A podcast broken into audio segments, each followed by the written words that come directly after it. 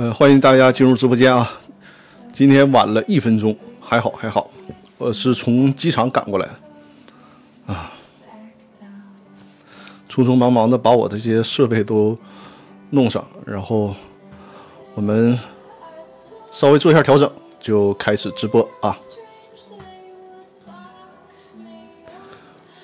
呃，稍等，我把二维码拿过来，稍等一下。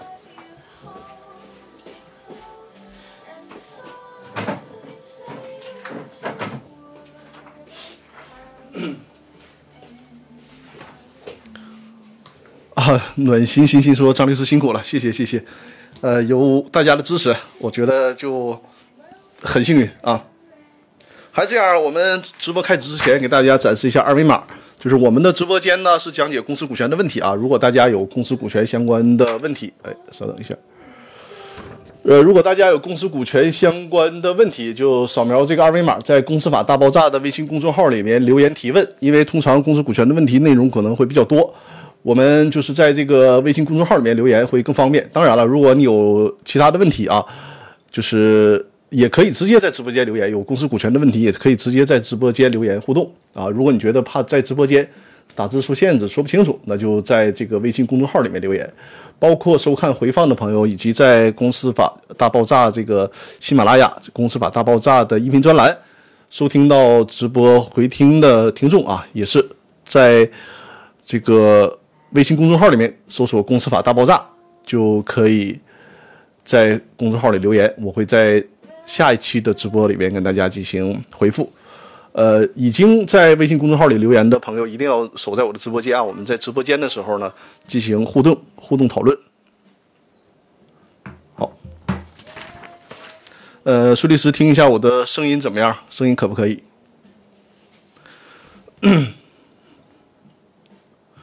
呃，目前来讲啊，目前来看，已经在微信公众号上留言提问的，包括大道至简。还有班班，还有厚德载物和马海龙，还有刘锦平啊，以上六位是已经在直播间，是已经在微信公众号里面留言提问的了。希望你们一直守在直播间，能在我讲解的时候能有一个互动，然后便于你们能更加了解你们所提的问题啊。我的直播间呢，主要讲解公司股权相关的问题，比如说有公司的投融资、股权架构的设计、股权激励。公司的清算、股东之间的纠纷等等啊，都在我的直播间里可以进行互动讨论。当然了，如果你在这个时间当中有这种业务，也可以找到我和我的律师团队啊。感谢大家点击关注我的直播间以及分享我的直播，也欢迎大家把我的直播呢分享给身边需要的朋友啊。一位叫刚三八三九的朋友分享了我的直播，谢谢你，谢谢你。好了，那我们今天就正式的开始啊，开始直播。呃，苏律师，你看一下这个我的声音。怎么样？然后告诉我一声。好，那咱们现在开始啊。我把这个稍微弄一下，是的。嗯。呃，第一个问题啊，第一个问题叫做大道至简的这位朋友，他的问题啊，文字真的比较多啊，文字将近七百字。如果我读一遍他的问题，可能。大家听的就会比较糊涂啊！我把他的问题提炼一下，把他的问题提炼一下。呃，大道至简这位朋友，你在不在直播间？在的话可以告诉我一声啊。这个问题呢，我们简单的说就是啊，他这个七百多字的问题，咱们给他解药，把最关键的拿出来。就是说他想问呐，甲公司呢是一个艺人公司。我发现我们每期的问题都比较集中啊，这期也是，这期提到了很多次的艺人公司这些问题里面啊。他说甲公司是一个艺人公司。张三儿呢是这个公司的股东的时候呢，就被法院给呃就被公司给起诉到法院了。在这个起诉之起诉这个期间，张三儿呢将百分之百的股权啊全部的转让给了李四儿。法院呢最后判决是甲公司张三和李四共同的承担责任。那很不巧的是呢，这个张三和李四都相继去世了。而且呢，没有任何的遗产。同时呢，甲公司也没有任何的财产。那现在这个案件应该怎么办？而且这个甲公司还有一个比较倒霉的被限制高消费的法定代表人，这个法定代表人呢，就是另有其人了啊，不是张三，不是李四，这个法定代表人还健在。在这种情况下，能不能申请撤销限制高消费？因为甲公司嘛被法院强制执行了，所以说肯定作为法定代表人是被限制高消费的。之前我也讲过嘛，这个法定代表人呢，咱可不能是随意的当，是有一定风险的，对吧？你看这里面就出出现这个情况了。呃，可以说啊，这个大道至简这位朋友问的这个问题啊，在现实当中也确实是很很复杂，很难操作。就是这里边凝结了很多的法律关系，咱们给分析一下啊。我看还有人在微信里面提问，稍等，嗯，这个问题大家听懂了吧？对吧？就是说，这个甲公司它是一家艺人公司，前股东张三儿和后来在诉讼过程当中受让股权的李四儿啊，前后都是百分之百的股东。但是呢，张三儿、李四儿相继去世了，这个案件还没执行完，公司也没有财产，张三儿、李四儿也没有遗产。那这个案件在这个执行的阶段应该怎么办？咱们就首先得看，因为主要的重点是什么呢？是这个最后。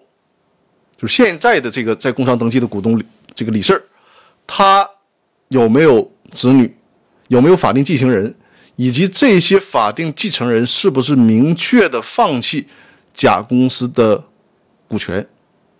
大家理解我说的这个意思了吗？你看啊，虽然这里面问题里面提到了说这个李四没有任何的财产可供继承，实际上这种说法是不确切的。为什么？因为他至少在甲公司还有股权。你别管这个股权值多少钱，但是最起码这个算是他的一个财产。所以说，如果这个李四有法定继承人的话，那就需要确定这些法定继承人是不是要继承李四在甲公司的股权。如果这些继承人他继承了甲公司的股权的话，那很不幸，这些法定继承人就有可能要替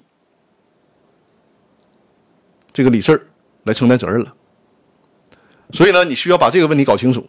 再有就是在实践当中啊，如果这些继承人头脑比较比较清醒的话，肯定最终选择的是放弃继承甲公司的股权，就是放弃继承李四持有甲公司的股权，这肯定是一个比较明智的做法。否则的话，甲公司没有任何的资产，背了一身债务，而且基于一人股东的这个尴尬的身份，这些法定继承人如果继承了这个股权，贸然的继承了这个股权，反而。会可能背负债务，所以说很可能是放弃继承股权。另外呢，呃，对这个问题里面还有个关键点，关键点我我刚才没有提到，补充一下，就说大道至简说呢，在这个过程当中啊，就是张三儿、李四儿相继去世之后，这个甲公司被注销了，这是一个很关键的点啊。我刚才在我复述就是简要复述他的问题里面，这个点没有提到，这个提示大家，就是大道至简说。在这个过程当中，法院还没有执行完呢，啊，把这个甲公司列为被执行人了嘛？法院还没有执行完，然后呢，公司还注销掉了。呃，暖心心心，你你提到说张律师你好，公司在注销的时候，法定代表人离世了，你是不是就是大道质检？给我确认一下，我回答的就是你的问题，对吧？那这家公司怎么？这么方人呢？这家跟那个公司有关系的，怎么这这先后吓人呢？呃，其他股东可以代表法定代表人办理吗？啊，你不是是吧？没事儿，那就这样，我稍后回复你的问题啊。咱们别把你这个问题掺到这个问题里面搞混了。我们先针对大道质检这个问题来说啊。我说完他这个问题，回过头来，呃，就说欣欣你这你的这个问题啊。对呀，我说要不然这公司也太吓人了，是吧？呃。在这个期间，公司注销掉了，所以说呢，这里面就存在问题了。就是说，这个公司的股东之前是张三儿，后来是李四儿，但是张三儿、李四儿都去世了，那是谁注销的这家公司？因为正常情况下啊，按照法律规定，只有公司的股东，因为你这个公公司的经营期限没有届满嘛，对吧？只有公司的股东才能申请或者叫决议公司解散，从而。按照清算的程序把公司注销掉，那这两个股东，前面那个股东和后面的股东都去世了，谁决定了？谁做主？把这个公司注销掉的？实际上啊，如果这个公司维持现状，什么都不动，张三李四都没有继承人，这个公司也没有财产，可能是呢，受损失的就真的是公司的债权人了，没有办法，没有什么好的途径。但是，正因为你这里边出现了一个事儿，就是说不知道是谁把公司注销掉了，这个毛病就来了。大家有没有发现这里面的问题？就本来你这个公司维持现状，那么这个公司的案件，这个案件可能是执不执行不下去了。现在好了，对于债权人来讲，你就找谁手这么就东北话，用东北话叫谁手手这么欠，把公司给注销了。因为通常你如果是公司注销，那么你的身份就需要是清算组的成员，对吧？你清算组的成员，然后注销公司，股东都已经死亡了，股股东是清算义务人。当然了，清算义务人和清算组他可以是不同的人啊，并不一定说清算组就一定是这个清算义务人。所以说呢，你注销掉公司，相当于这个人就是清算组的成员，那么显然他肯定啊，肯定是违法注销。因为在公司的债务没有清偿完毕之前，你不可能，如果按照法定，如果按照法定的程序，你不可能注销公司。你这个正常的做法就应该是执行转破产，就是你这个公司应该进入破产了，因为资不抵债了嘛，进入破产，没有经过破产，执行阶段也没完事儿，直接把公司注销掉了，显然是违法注销。那么谁注销的这个公司，谁就需要承担责任。他依据的是《公司法司法解释二》的第二十三条。第二十三条这么规定的，给大家咱必须得普普法啊，就是清算组成员从事清算事务的时候，违反法律、行政法规或者是公司章程，给公司或者债权人造成损失的，公司或者债权人主张其承担赔偿责任的，人民法院应当予以支持。明白了吧？就是说，你这个公作为公司的债权人，谁违法注销的公司，按照公司法司法解释二的第二十三条，就找谁来承担赔偿责任。那这个赔偿责任是什么？那就是因为你注销掉了，我可以说，就因为你注销掉了，导致我债务有贬损。因为这种违法注销很可能还造成什么情况呢？就是你的这个，因为是违法注销嘛，你没有清理公司资产，你说公理公司没有资产了，没有任何的清算的过程，甚至有可能在这个过程当中，公司的财务账册丢丢失。如果这样的话，那很有可能谁注销的，谁就得承担公司所欠的全部债务了。明白了吧？就说你的这个问题啊，如果站在债权人的角度，这就是一个突破点。就本来按照原原来的现状，债权人就有点傻眼了，对吧？找不着主了。但是现在机会来了，你就去找那个违法注销的债权人、违法注销的清算清算组的成员就可以了啊！这是债权人的福音啊。所以说，你看，你在这个过程当中就得是完全掌握公司注销的法律规定，才能会发现这里面存在的问题，从而呢找到一个正确的维权方式。否则的话，我们假设一下，就是这个案件，公司还在，两个股东呢很不幸相继去世了，公司也没有其他的财产，那很可能这个案件的执行程序就需要终结掉了，没有办法，因为你找不到。就是先后两个股东都已经离世了，没有可供执行的财产，也没有法定继承人愿意继承他们的股权，你找不到。然后公司也没有其他的资产，而且这个公司呢，从法律上很可能会成为僵尸公司，因为已经没有办法去有人为的给他这个办理清算了。当然了，这个债权人呢，也可以说我申请这个公司破产，实际上的意义不大了。如如果一个这个头脑清醒的债权人，他不会。去去找这个麻烦的，因为他申请了破产。假设说这个公司真的什么资产都没有了，他申请破产的话，那也是白折腾一圈啊。当然，如果债权人想抱着试试看的态度，或者是搏一把，那么在这个程序当中，就是我是指公司没有注销的情况下，在这个程序当中也是可以申请法院，就是宣告这个公司破产，进入破产程序的啊。好，这就是对。大道质检问题的回答啊，我不知道大道质检这位朋友你在不在？因为之前你在那个微信里面还给我留言，是挺迫切的咨询这个问题啊。但是我看目前好像你在直播间没有出现啊，希望能及时的出现，然后有什么问题我们在直直播间啊直接互动探讨。嗯，我看一下啊。嗯，对，那个孙律师提醒我了，就是我们，呃，暖心暖心心心啊，他说张律师，公司在注销的时候，法定代表人离世了，其他股东可以代表法定代表人办理吗？他是这样啊，实际上啊，公司注销的时候就意味着什么呢？意味着首先公司已经解散了，然后呢，公司进入清算程序，对吧？已经进入清算程序了。已经进入清算程序，为意味着什么呢？意味着在这个过程当中，已经有清算组来负责清理公司整个，包括清理这个债权债务、办理注销等事务了。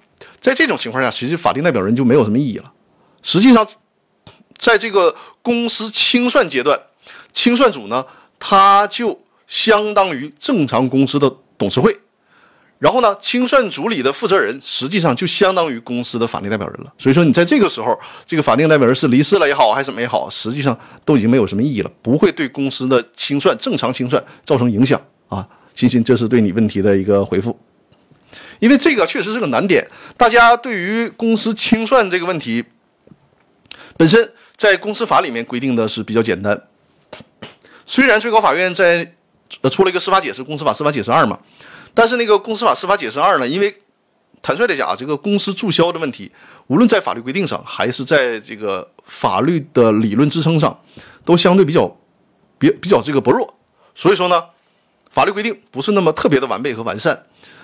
公司法司法解释二，尽管就是起到了很大的补充作用，但是呢，有些细节的问题也是没有很完善的。所以说呢。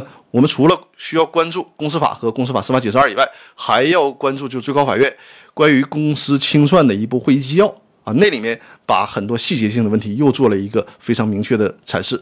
我的公司法大爆炸音频啊，因为第五季嘛，就现在正在喜马拉雅 FM 讲的这个，就是有关公司清算、公司法司法解释二的问题，马上快讲完了。接下来就是续上啊，就是马上跟上的就是这个。公司清算的会议纪要会给大家继续讲解，所以说持续的关注我在喜马拉雅 FM 的这个公司法大爆炸的一篇专栏，会把这一部分都讲到。呃，呃，暖心说清算组还没有成立，如果是清算组还没有成立，这个时候呢，作为债权人就可以申请法院对这家公司进行强制清算，前提是你得确定这家公司已经解散，或者说已经具备了解散事由了。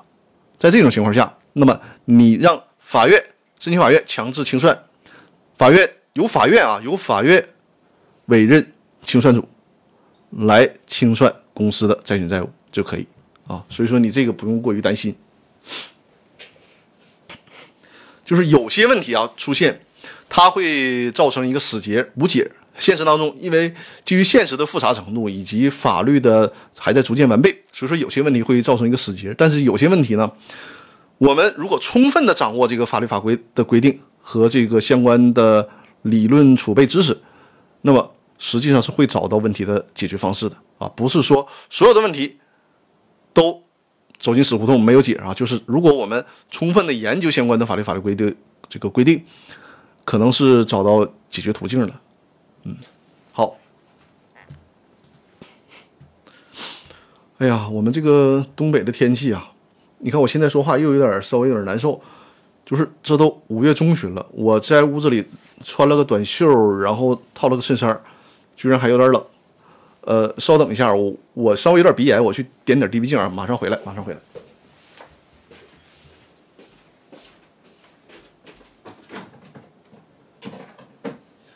这功夫应该放点背景音乐是吧？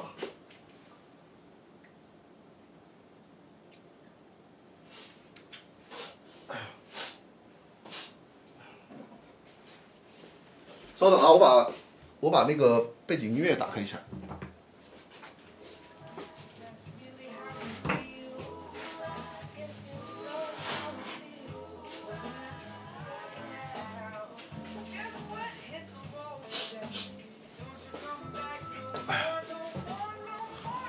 啊，好了，我把空调都打开了，这是咱们东北的特点啊。五月中旬了，还需要开空调暖风。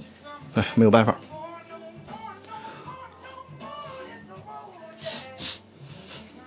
因为刚点完 DV 镜啊，可能一会儿会有这个 流鼻涕的这个现象，请大家多多谅解。好，我们回答第二个问题啊，第二个问题，因为第一个问题是最复杂的啊，光这个问题就七百多字，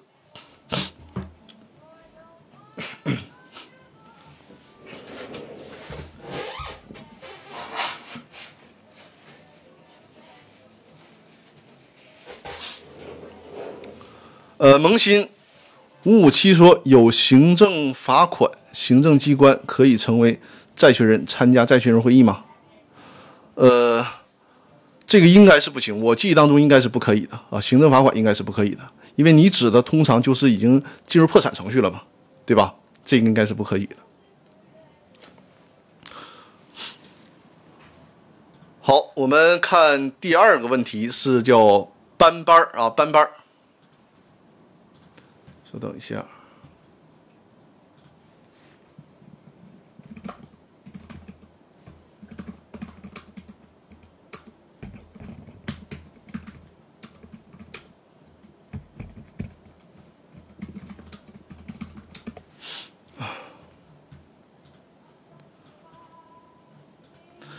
呃，我把这个问题调出来，稍等。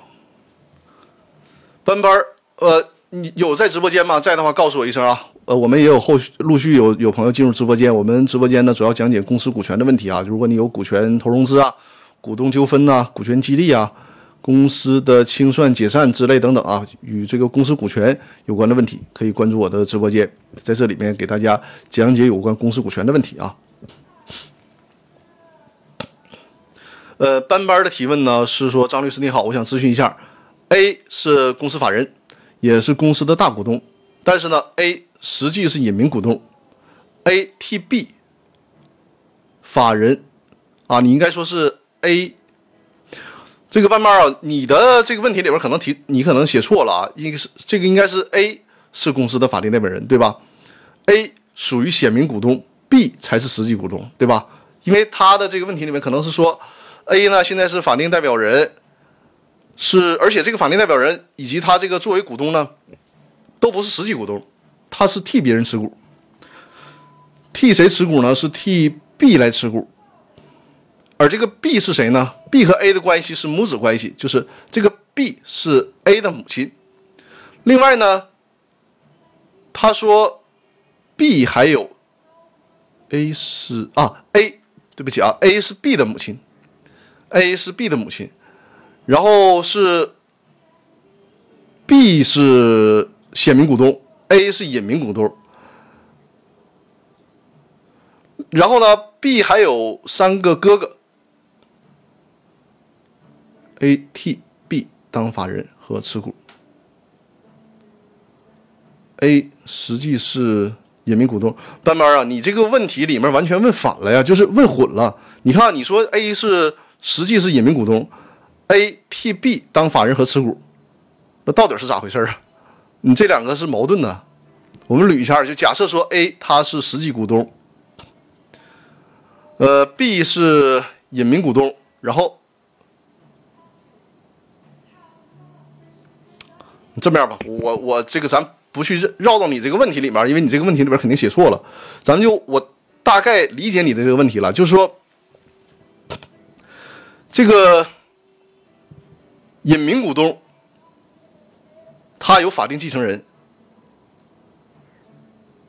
如果是这个隐名股东去世了，啊，我理解了。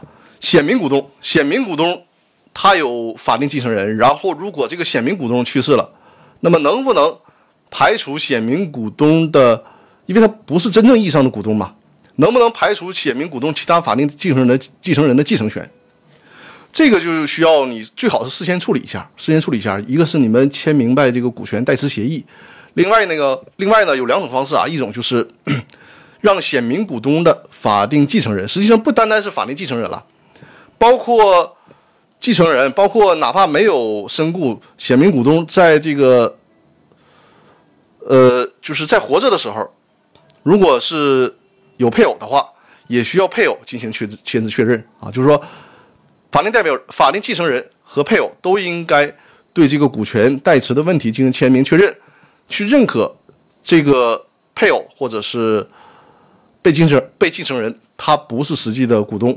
然后呢，包括配偶、包括法定继承人，无论这个显名股东发生什么情况啊，都不对显名股东持有这个公司的股权主张任何权利，最好有这样的协议。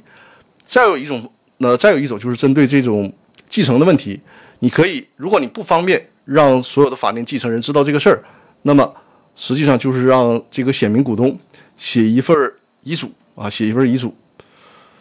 这个遗嘱一定要亲笔书写或者是做公证啊。就是这个遗嘱指定他的这个股权由隐名股东继承。当然了，这只是一个变通的做法啊，变通的做法。实际上你们之间也不是继承继承的关系。但是我的前提是你实在是不方便让其他的继承人知道这个问题，那只能是通过这种方式变通的方式了啊。最好的方式还是说和所有的法定继承人配偶把这个协议签明白啊，就是认可。他的配偶以及被继承人是一个代持股权，实际上他所持有这个公司的股权不是他们的财产啊，不享有继承权或者是分割权，这样是最好的处理方式。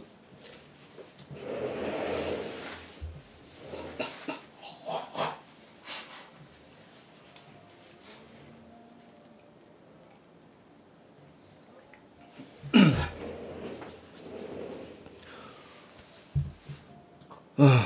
第四个问题啊，厚德载物，厚德载物，你应该在直播间吧？是不是？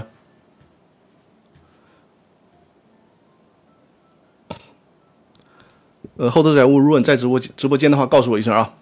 厚德载物的问题是说，这个司法清算过程当中，部分股东不配合，很多分配方案个别股东不签字，应该怎么处理？大家听懂他这个问题了吧？他说，在司法清算过程当中。所谓司法清算，就是法院所组织的强制清算了。在这个过程当中，股东不配合，很多的分配方案，股东不签字，怎么处理？实际上，答案很简单，不需要股东配合，因为是强制清算，清算组的成员呢，也是由法院来指派的。所以说，清算组去完成清算工作，包括整理公司的债权债务，处理所有清算的事宜啊，最后。清算工作完成的时候呢，形成这个清算的报告，提交法院批准就可以了。这个时候实际上是不需要其他股东来配合和参与的。其他股东想干预，实际上也没有权利去干预。所以说呢，你的这个问题啊，我不知道你是在实践当中遇到了这个问题啊，还是说自己在理解的时候想到这个问题。因为如果在实践当中呢，这个不应该发生什么问题啊？是因为如果在司法清算过程当中，实际上是不需要股东配合什么的。嗯，当然了，你说所谓的股东配合，可能是除了清算工作以外的，比如说，你既然清算了嘛，最起码你得调公司的所有资产，对吧？所有的财务的凭证，那股东是不是有很多的财务凭证不去提供？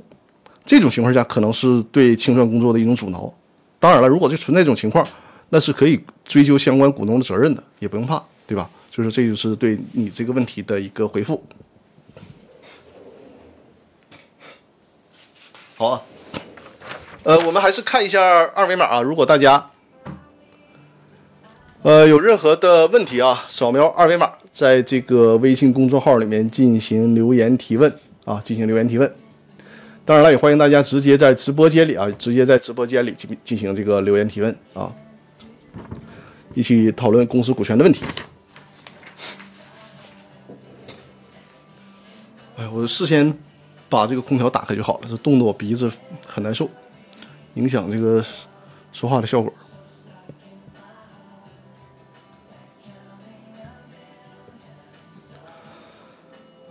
第四个问题啊，第四个问题。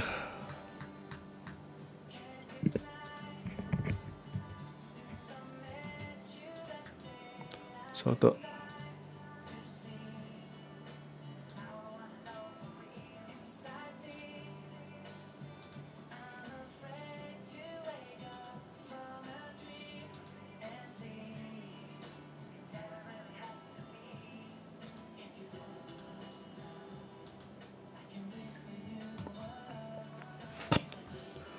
第四个问题，是一位叫马海龙的朋友啊，有没有在直播间？可以告诉我一声。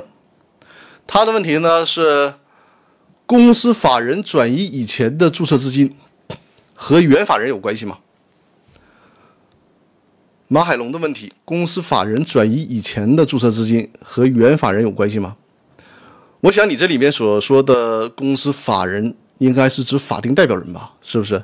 因为在实践当中呢，我们就是不是搞法律专业的人，大家经常会混淆一个概念，就是法定代表人和法人的概念啊。法人是指这个公司本身啊是法人，代表公司的那个人是法定代表人。所以我猜测啊，你想问的问题应该是公司的法定代表人转移以前的资金和这个原来的股东有没有和原来的法人有没有关系？应该是和原来的法定代表人有没有关系？呃，你这个问题啊，如果是单就你这个问题来讲，那肯定是没有关系的，因为法定代表人他就是公司的高管嘛，公司的高管。侵害公司的利益啊，谁侵害公司利益，谁承担责任，是和原来的法定代表人没有关系的。但你这个问题，如果我们扩呃这个扩展开讲，如果扩展开讲，这个法定代表人他同时，如果他同时还具备股东身份的话，那实际上你就可以理解为是法定代表人同时呢也是股东，他转移公司的注册资金，相当于是什么？就是抽逃出资了，对吧？如果是抽逃出资的话，和之前的那个股东。也是没啥关系的，前提是之前那个股东他履行完了出出资义务啊，因为你既然涉及到抽逃出资，就说明出资义务已经履行完成了，对吧？所以说在这种情况也是没关系的。但有一种情况啊，就是说他不是抽逃出资，比如说张三儿他是以前的股东，认缴出资一百万，后来呢把这一百万的股权转让给了李四儿，由李四儿来认缴这一百万的出资。那如果李四一直不去实缴，到期了，这个认缴的期限到期了，一直不去实缴，在这种情况下，债权找到李四啊，要求他履行出资义务，同时呢，债权人还要求原来那个股东张三也承担责任，这个在目前的司法解释上是可以找到张三的责任的啊，这个张三是很有可能要承担责任的啊。这是对马海龙这位朋友的提问啊。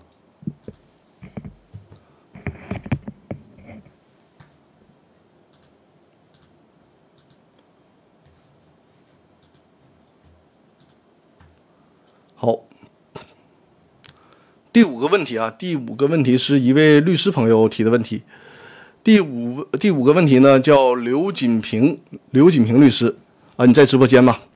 在的话，告诉我一声啊！我发现我们一定要我我，如果是你在收看回放的时候看到了我这个问题的回复啊，一定要嘱咐你一句，就是如果在微信公众号里面提问了，尽可能的守在直播间啊，在直播间我这边解答你的问题，同时呢，我们现场进行一个互动，会帮助你把问题搞得更清楚。你你像我之前前面回答回答那几个问题，因为提问的本身有一些事儿说的不清楚，甚至于说说错了，对吧？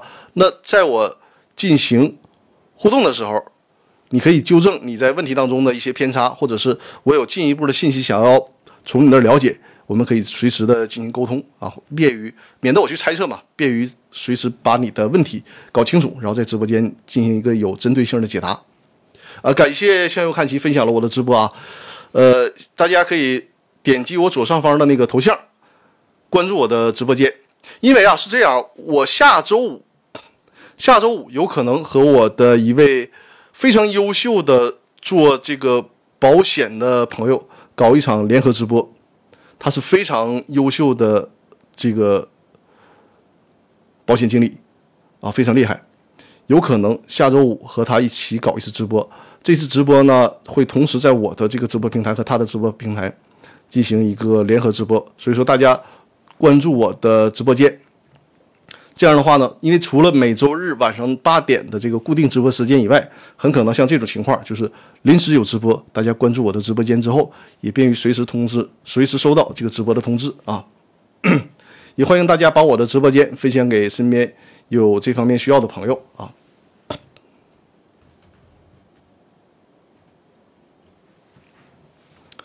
好呃，刘锦平律师他的提问是说，最近一起建筑工程施工纠纷是这样的，被告为一人公司，被告的股东也是一人公司，然后呢，股东的股东也是一人公司，能不能向上游这几家股东一起来主张连带责任？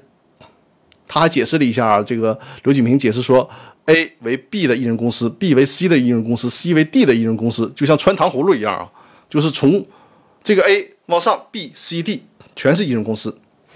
那现在最下面的这个 A，他成为被告了，被执行人了。那我们知道，一人公司默认情况下，他的一人股东是要承担连带清偿责任的，对吧？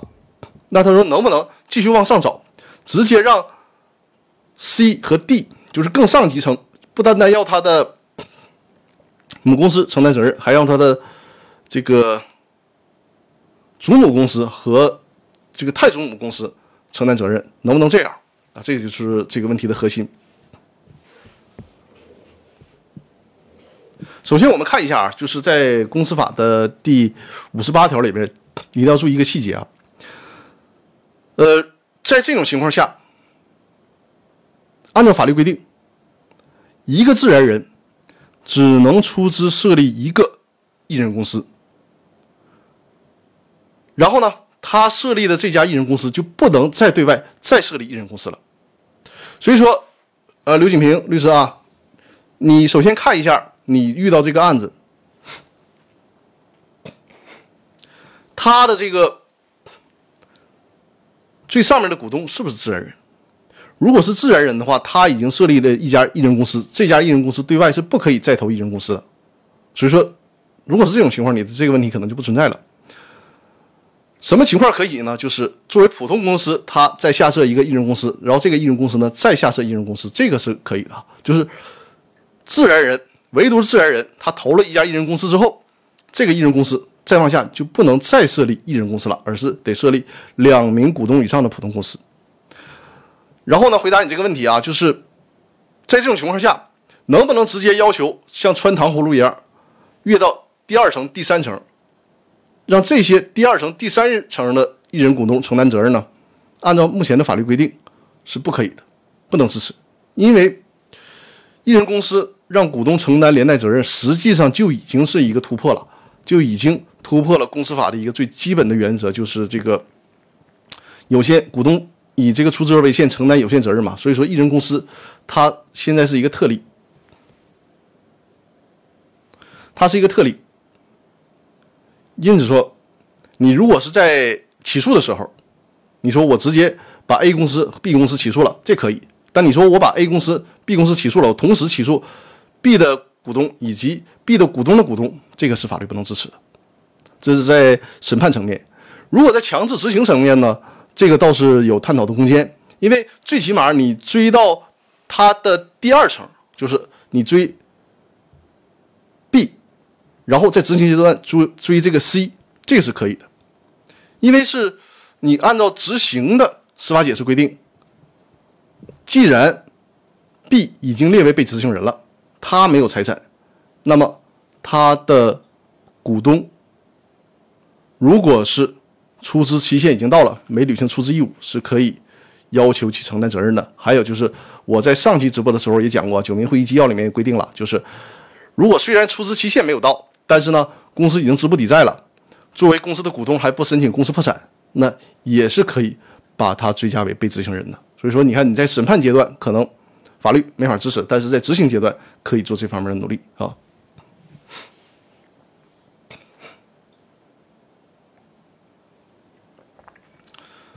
呃，在直播之前，大家在微信公众号里的留留言提问呢，都已经回答完了。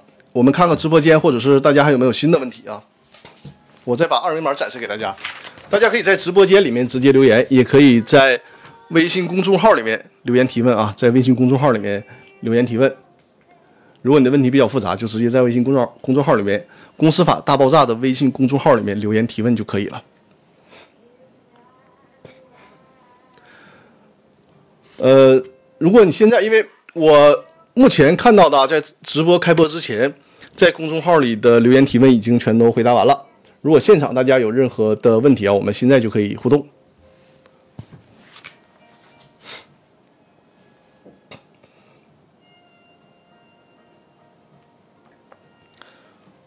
正好我们休息一会儿，我把这个空调的温度再调高点儿。我们大东北多神奇哈！啊，对，沈阳最近，哎呀，很遗憾呐，又有这个疫情出现了。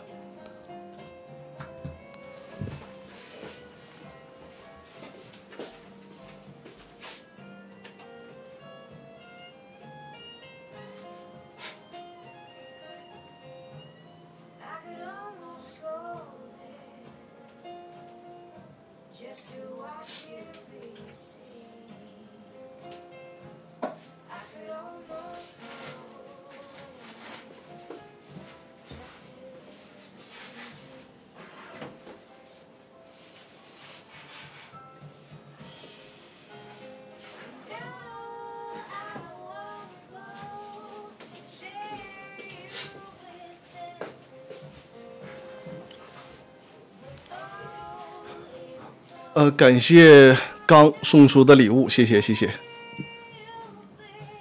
没事啊，大大家如果是没有其他问题，咱们也可以随便闲聊一会儿，或者是干脆发会儿呆啊。因为之前呢，也有朋友说我这个直播间问题太密集了啊，就是太烧脑，因为本身专业性就比较强嘛。啊，感谢向右看齐送出的礼物啊。哎，忍者不忧，我看到你进入直播间了，你这是跳完舞回来了吗？呃，忍者不忧，我没有看到你在后台提问，呃。这周好像没有那个提出的问题是吧？没关系啊，如果是想到什么问题，在直播间里面也可以随时的留言提问。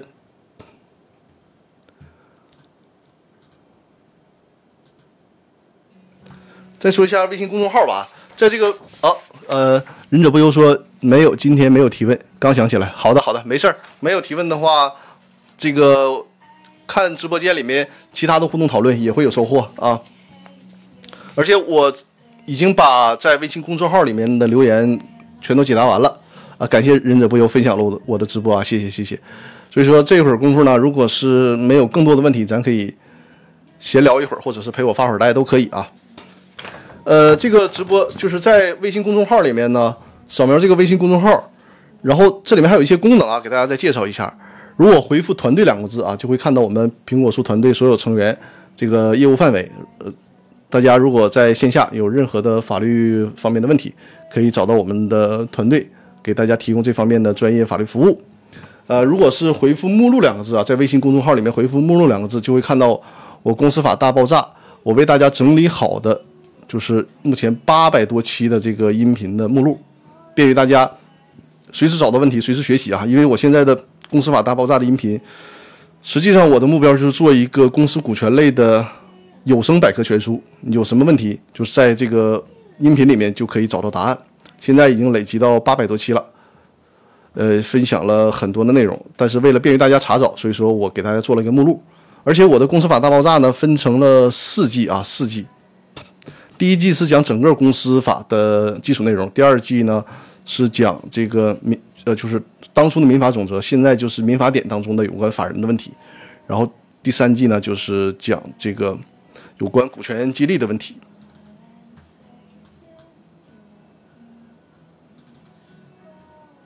呃，呃，然后第四季呢，就是讲了那个公司法的司法解释四的理解适理解与适用，这是这个整个公司法大爆炸的一个顺序。然后现在正在讲的是公司法大爆炸音频的第五季，第五季呢就是讲公司法司法解释二，这个司法解释主要是围绕着公司清算问题做所做的司法解释啊。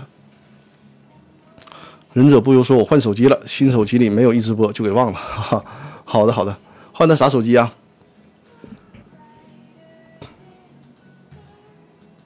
现在实际上，呃，一直播不算一个特别热门的直播平台啊，跟那个什么抖音呐、什么这些直播平台没法比。但是，一直播呢，它的好处是对于这个，呃，怎么讲叫叫是叫播主是吧？特别友好，没有那么多的说导，就是很自由在这里边。再有就是。最关最最关键的是它支持回放，这样的话呢，方便了我们啊，包括我的观众，就是因为尤其适合我这种专业类分享的讲解，本身问题就比较复杂，直播刷过去之后，很多问题可能是没听懂，那有这个回放，大家可以哎回头再看一下，然后把你的问题能完全的消化掉。再有就是给没有办法准时收听直播的朋友，然后有一个看回放的这么一个机会。呃，王木先来唠嗑了，好，欢迎唠嗑，欢迎唠嗑。我我的直播间也很也很难得啊，就是有这个时间想到什么就就瞎聊会儿啊。因为平时就确实啊，包括我的团队的伙伴们也跟我说，就是我的直播间知识分享有点太密集了啊。本身这个玩这个东西吧，确实烧脑，就是因为它的专业性比较强，甚至于说它讲的是法律问题，但并不是是说呃，并不是所有的。做法律的人，包括律师啊，包括我们的法官、检察官呢，都都会熟悉这个领域。因此说呢，尤其我的这个直播间还是面向那个非法律人士的，主要面向非法律人士的，给我们的企业主啊、投资者朋友啊讲解。那所以说，这种公司股权的类为公司股权类的问题呢，就更加烧脑了。所以咱们也是别太密集啊，就是有章有词，我也尽可能。把所有的东西讲的让大家这个通俗易懂，一听就能明白，啊，忍者不又换的是 iPhone 十二是吧？原来那个手机手机五一回家摔坏了，哈哈。接，如果你要是比较好摔手机啊，同时买个那个 Apple Care 吧，会比较好。我的就是所有的新手机都会买那个，然后屏幕就不用贴膜了，这样的话就就这一两年期间用着就很很放心啊，很爽。呃，感谢正义凛然啊送的礼物，谢谢谢谢。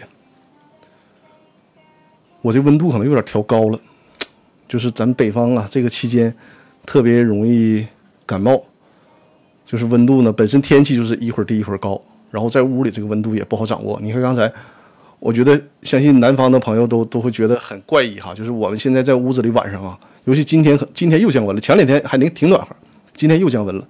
我是里面穿着个 T 恤衫，然后外面穿着一个那个衬衫，门窗紧闭，在屋里会冷。我刚才空调就是开播的时候，空调是打到二十二度，还冷。我现在调到二十四度，有点热了。你说这太折腾了。而且我们北方人大多数都有鼻炎，包括我们团队的那个专门做劳动争议的于露律师啊，于律师也是，他鼻炎比我还严重，没有办法。而且我们的鼻炎通常一到南方就好。就是不用任何药，到了南方就好，因为南方天气暖和，比较湿润，北方呢是又冷又干，所以说对这个鼻子就特别不好。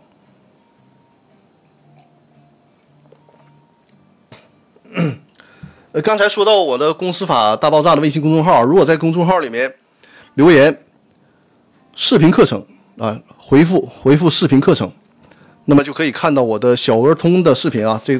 展示一下小鹅通的视频的二维码，就在这个小鹅通的视频里面呢，就是有我公司法大爆炸的视频精品课啊，但是这里面都是付费的课程了。公司法大爆炸的视频精品课是我通过图就是幻灯片加我本人讲解，给大家详细讲解公司股权里面很重要的问题。还有呢，就是一套公司如何注销的一个课程。如果大家有这个公司注销的问题，实际上。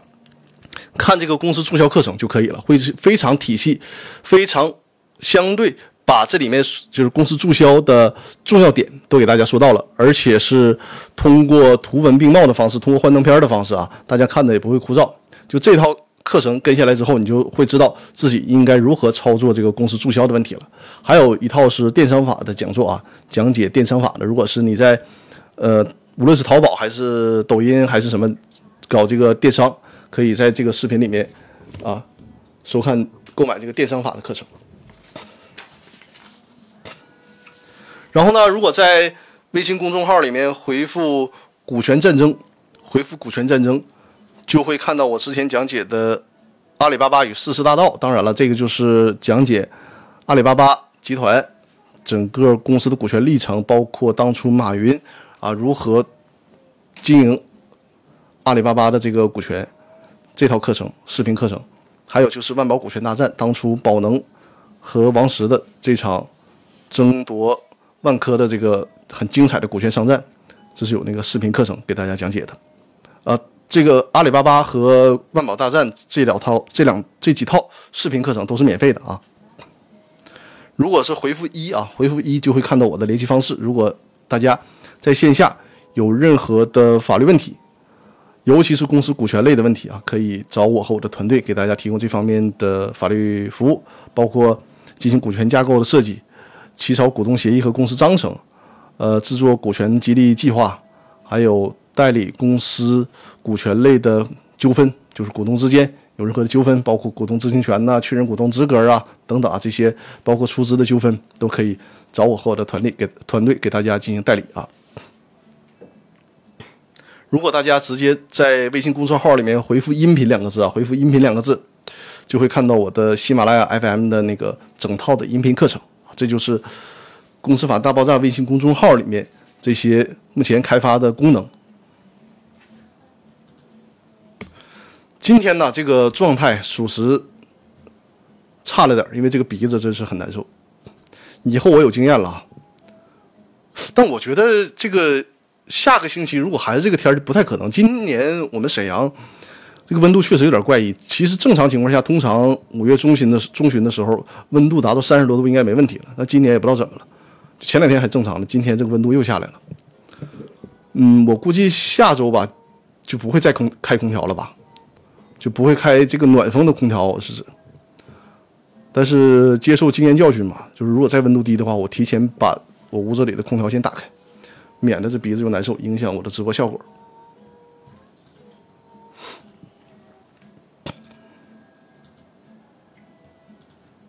呃，目前微信公众号里面没有更多的留言啊。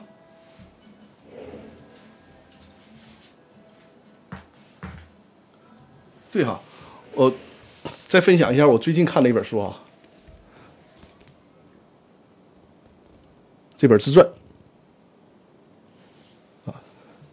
季羡林的自传，我是在得道上听书的时候呢，听到了这个季羡林的书的这个简单的音频介绍，对对的，就是对这本书产生了很大的兴趣。呃，看起来感觉还真的挺不错的，真的挺不错的。我估计这个如果时间允许的话，哈，应该是一个礼拜能看完。而且这本书呢，还不是特意买的，我之前。呃，是买书的时候，然后这本书是非常非常优惠的价格，我合计那就凑个单吧，就把这本书买了，然后一直放在书架里面。后来想到了这本书，拿出来就看了。所以说，你看这多背点书是有好处的。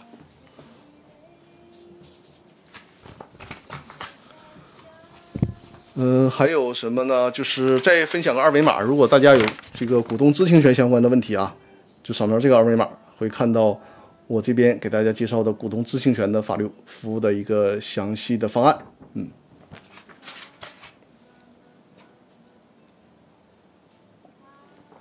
啊，对了，晚晚饭还没吃，晚饭还没吃，我是从机场回来，然后就赶快赶到家里面了。一会儿下播之后，我得吃点，饿了。刚才吃了点这个这个小饼，吃着急忙慌的吃了两块儿。啊，忍者不由说，你那个书架可以放很多书。是的，大家看到的是这个是一面我是三面啊，三面都是书架。当然了，目前是仅放了这一面还没有放满，还得是慢慢积累。啊，托克维尔说辛苦张律师了。托克维尔，你是刚来吗？才看到你呢，谢谢谢谢啊。大家看到的，呃，这这边啊，这边都是商务印书馆的书。就是包装是最朴素、最简单的，但是呢，全都是人类伟大智慧的结晶。这上面这一套呢是这个《胡适文集》，一共是十二本。托黑本说：“不好意思，今天晚上有事儿，没关系。”忍忍者不忧说：“那你书房三十多平米，没有没有三十多平米这么大吧？应该没有。”我哪天算算啊？我还真真真忘了，应该没有不会不会有三十平这么大，不会有。你是这个看着显得挺大是吧？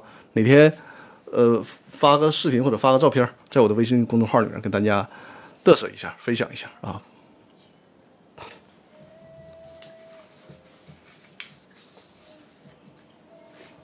呃，向右看齐说张律师嘴上起火了，没有，这个可能是影子的原因。还还还好，没什么问题，没什么问题。今天就是嘴没什么问题，今天主要是鼻子难受，弄鼻炎了。就是刚开播的时候屋里比较比较冷，然后弄得鼻子比较难受。现在点了滴鼻镜也没缓过来。呃，忍者不忧，我就照你一赌标准。准备书房，好啊好啊，就是跟你分享个经验啊，忍者不忧。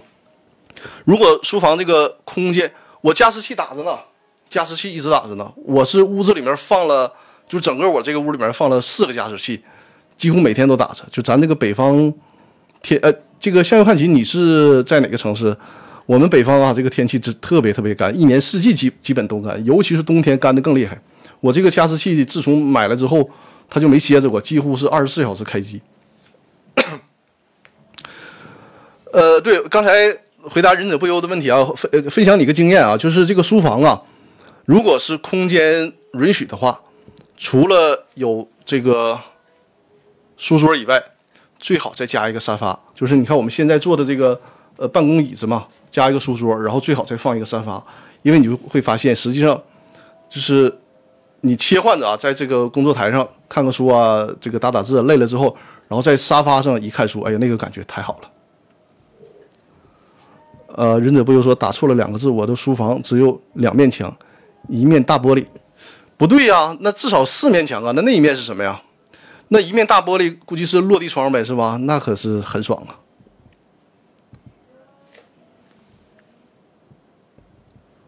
门，门会占一面墙吗？不会啊。哇，那得多大的门呢？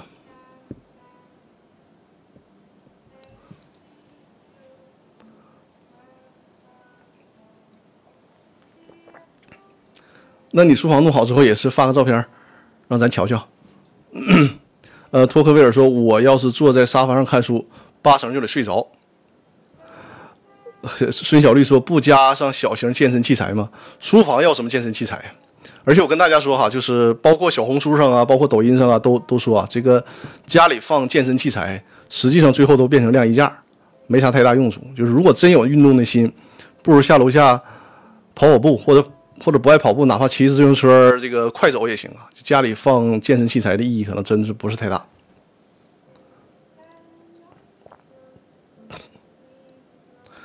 呃，在看书的时候睡着，其实这个我觉得好像大多数人都会有这个问题。实际上你别怕，就是以我的经验啊，看书睡着就睡着。你在沙发上睡，睡完了之后再接着看，因为你睡完了之后就清醒了，你就没啥问题了。所以说给大，只要你时间足够。你睡上半个小时，醒了之后继续看就没啥问题。再有就是站着看，呃，对这个这个书房啊，如果是可以的话，建议弄一个升降桌就更好了。弄一个升降桌，我是在另一个屋子里面有有那个升降桌。升降桌呢，你是一个是对身体好，你站着办公什么的，还有就是应付这个困的问题。你再困，你站着不至于睡着。所以说，如果你怕困，像那个托克维尔说，如果你怕你看书时睡着，咱就站着看，就肯定睡不着。效率还特别高。呃，向右看齐。啊，你是在新疆伊犁吗？向右看齐。哎呀，这可是好地方啊！伊犁今天穿秋裤，哈哈，我鼻炎犯的时候一晚上都睡不着。哎呀，看来我们新疆和咱东北啊，这这这个天气都是太凉快了，还穿秋裤呢。你们现在多少度？那看来是比比咱这要是冷很多。呃，正气正阳说：“请问公司业务做完了？”该算账分红了，大股东此刻才实缴注册资金，啊，正气正阳提了问题啊，好，我回答完你这个问题，你是不是问题没问完呢？你接着问，没事，我等你啊。然后如果你这个问题太多的话，你就在那个公众号里边留言，公众号里留言啊，我今天肯定等你提完，回答完你这个问题，我再下播啊，不用着急，没事啊，然后如果你在直播间能说，因为我看你这个肯定是还没有打完这个字，你目前说到是，呃。请问公司业务做完了，该算账分红了，大股东此刻才实缴注册资金，能分红吗？虽然说这么做有点不讲究啊，大家理解这个正气正阳的问题了吗？就是按照公司法的规定，默认情况下，默认情况下，股东呢只有实缴出资才能参与分红，你没有实缴出资是没有办法参与分红的。所以说，你看正气正阳问的这个问题呢，这个大股东他可可能也学习了公司法，我不知道是不是看了我的直播或者听了我的节目啊，就是掌握了这个这个这个东西。在分红之前实缴了出资了，那按照法律规定，除非你们自己啊在这个股东协议里面、公司章程里面有约定，否则的话，在决议分红之前，人家已经实缴出资了，那就有权利参与分红。尽管这个看上去是特别不讲究，对吧？但是呢，按规则来，就是他实缴了就应该分红。另外呢，你也需要看他是不是你们之前就已经约定了实缴出资期限，然后呢，它比那个实缴出资期限晚了。如果是晚了的话，你可以要求他承担这期间产生的利息，这是给公司造成的利息损失，可以让他补给公司啊。但是人家已经实缴出资了，那就应该参与分红。嗯，感谢忍者不忧，呃，分享了我的直播啊。对，欢迎大家多多分享我的直播。向右看齐，你在伊犁，伊犁的话，哎呀，景色应该很美。我今年。其实之前有打算带我的父母去新疆自驾游，因为我之前和我的朋友和我的爱人啊去过新疆自驾游，非常好。但今年疫情原因不知道能不能行，而且父母年岁大了，这个一下子跨度太大了。去新疆自驾游，我我不行，我先带我父母在省内先锻炼锻炼，然后前往那个新疆。我跟你说，我老喜欢新疆了，太美了，大美新疆。新疆伊犁是吧？伊犁我应该还没有去过。我走的线儿是围绕着，呃，南疆，而且主要是围绕着天山。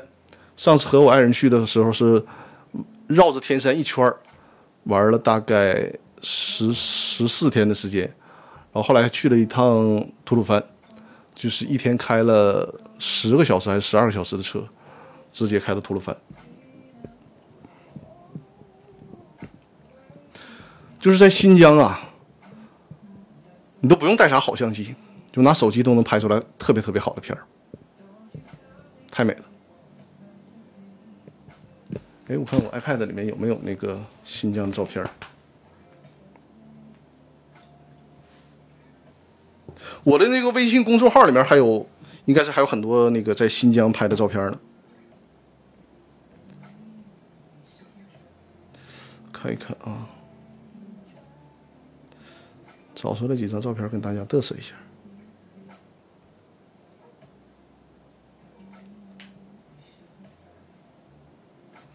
我自己还在新疆和我媳妇儿 DIY，就自己拍了一组婚纱照。哦，这个这个必须得给大家嘚瑟一下，看这张照片没有？这在新疆拍的。呃，向右看齐，我我估计你都不知道这个是在哪儿。它是在那个，呃，叫尼勒克县十里画廊，然后它不是一个旅游景点，就是我们在一个呃，这就是就是河边的旅馆，然后呢，当地老乡告诉我们这山顶这个地方，当地人管它叫仙女湖，我们自己爬上那个山顶，它是在山顶有一片花海，有呃像一个小天池一样，然后后面就是这个雪山，它不是一个景点，但是非常非常的漂亮。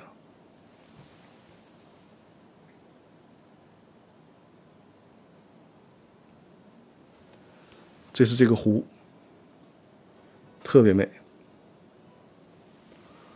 新疆会不会容易晒伤？呃，紫外线应该是挺挺强的，而且它那个日照时间还长。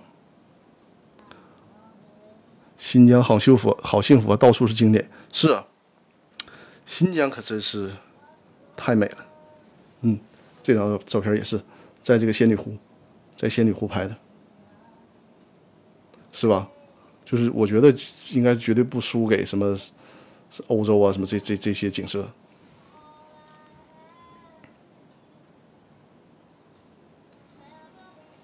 这张是我们在这个山上，有一群羊群经过，他们牧民到了季节之后，就是都把这些牛羊赶到山顶，然后他们就在这个应该是在这个山顶上住上几个月的时间，可以做屏保是吧？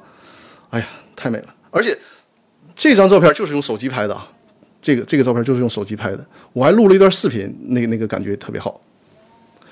呃，先看齐说新疆很多地方我都去过，但这个地方真没去过，是吧？因为这个地方我们是很偶然、很偶然才发现这个地方的。我而且这个地方去了两次，第一次去的时候，我是和我的朋友，就是找找当地老乡，呃，就是花钱租了一匹马，一人骑了一匹马上了山顶，然后第二次。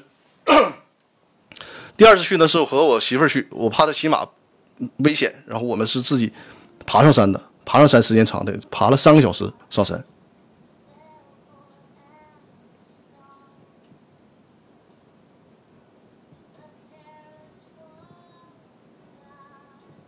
给大家看一下我们自己自拍的婚纱照。这就是我自己带的相机自拍的婚纱照。这个是在在哪儿来着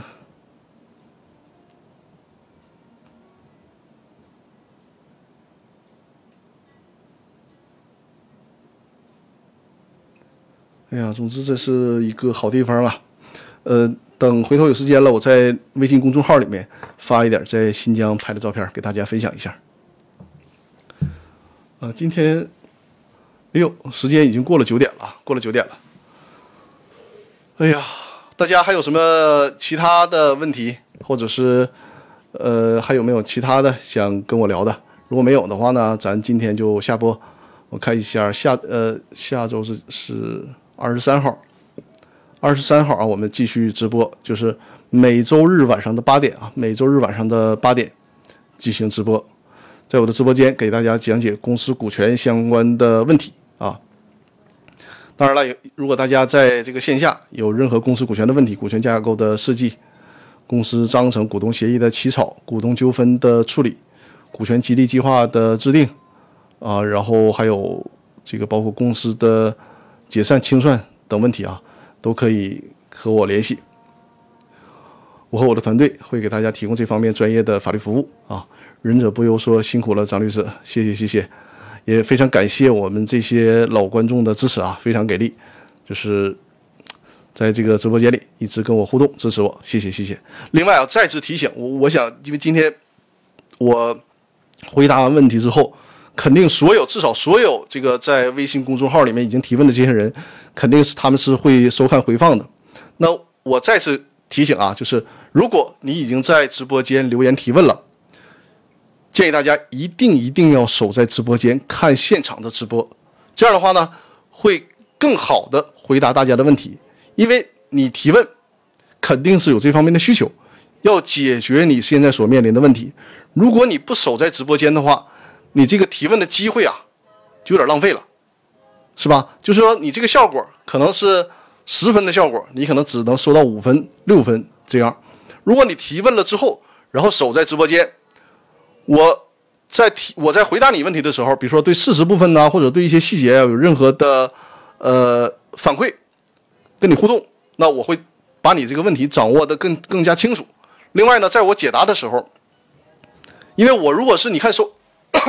如果你我再喝点水啊，如如果你是看回放，那这个问题听完了之后，可能有些细节上的东西你还没懂，但是因为回放你也没法再问我了，对吧？如果你在直播间，你听完之后你觉得有些细节的问题啊，或者是你忽然又想到了什么问题，你就随时可以在直播间 跟我进行互动了。就这个这个屋的温度升高之后，又嗓子又开始干了，这太难了。这样的话，你就会在直播间跟我互动了。这对你的问题啊，对解答你的问题，这个是 是非常有用的。所以说，再次提醒，在我下播之前，再次提提醒啊，如果 已经在微信公众号里面留言提问的，建议大家一定一定要守在直播间看现场直播，咱们现场进行互动。这样的话，会更便于解答大家的问题，会更便于把你的问题解决掉。好吧，好了。那我们今天的直播呢，就到这儿了。希望下周直播的时候，沈阳不需要再打空调暖风了。另外呢，就是我们大沈阳疫情快快好起来啊，这一波赶快过去。呃，咱大家该打疫苗的打疫苗啊，呃，别给国家添堵啊。就是哎呀，通过这次疫情的又一次爆发，就忽然让大家觉得以前觉得没啥事儿了，是吧？这疫苗打不打的也也也没那么重要。他现在一看这玩意儿，真是未雨绸缪。啊，还是挺有必要的，所以说呢，咱们防护措施也做好啊，呃，而且希望下周日咱们全都是好消息，好吧？呃，每周日晚上的八点啊，每周日晚上的八点，也欢迎大家点击关注我左上方的头像啊，关注我的直播间，每周日晚上的八点。另外，我刚才不提到了吗？这周五啊，这周五应该也会有一次直播，所以说大家一定要关注我的微信公众号以及这个易直播的账号。如果有直播安排，我会随时通知大家。应该是本周五会和我的一个朋友有一场联合直播，也会在我的一直播这个账号里面呈现。好，那各位啊，我们下周再见。下周日，下周日，还有就是下周五啊，下周日和下周五。好了，各位我们下周再见，谢谢大家支持啊！感谢感谢感谢，尤其是我们的老观众和新朋友，咱们对忍者不忧，下周五啊，下周五目前没有定定好具体的时间，有可能是七点啊，有可能是七点，具体看我的这个微信公众平台的推送通知，还。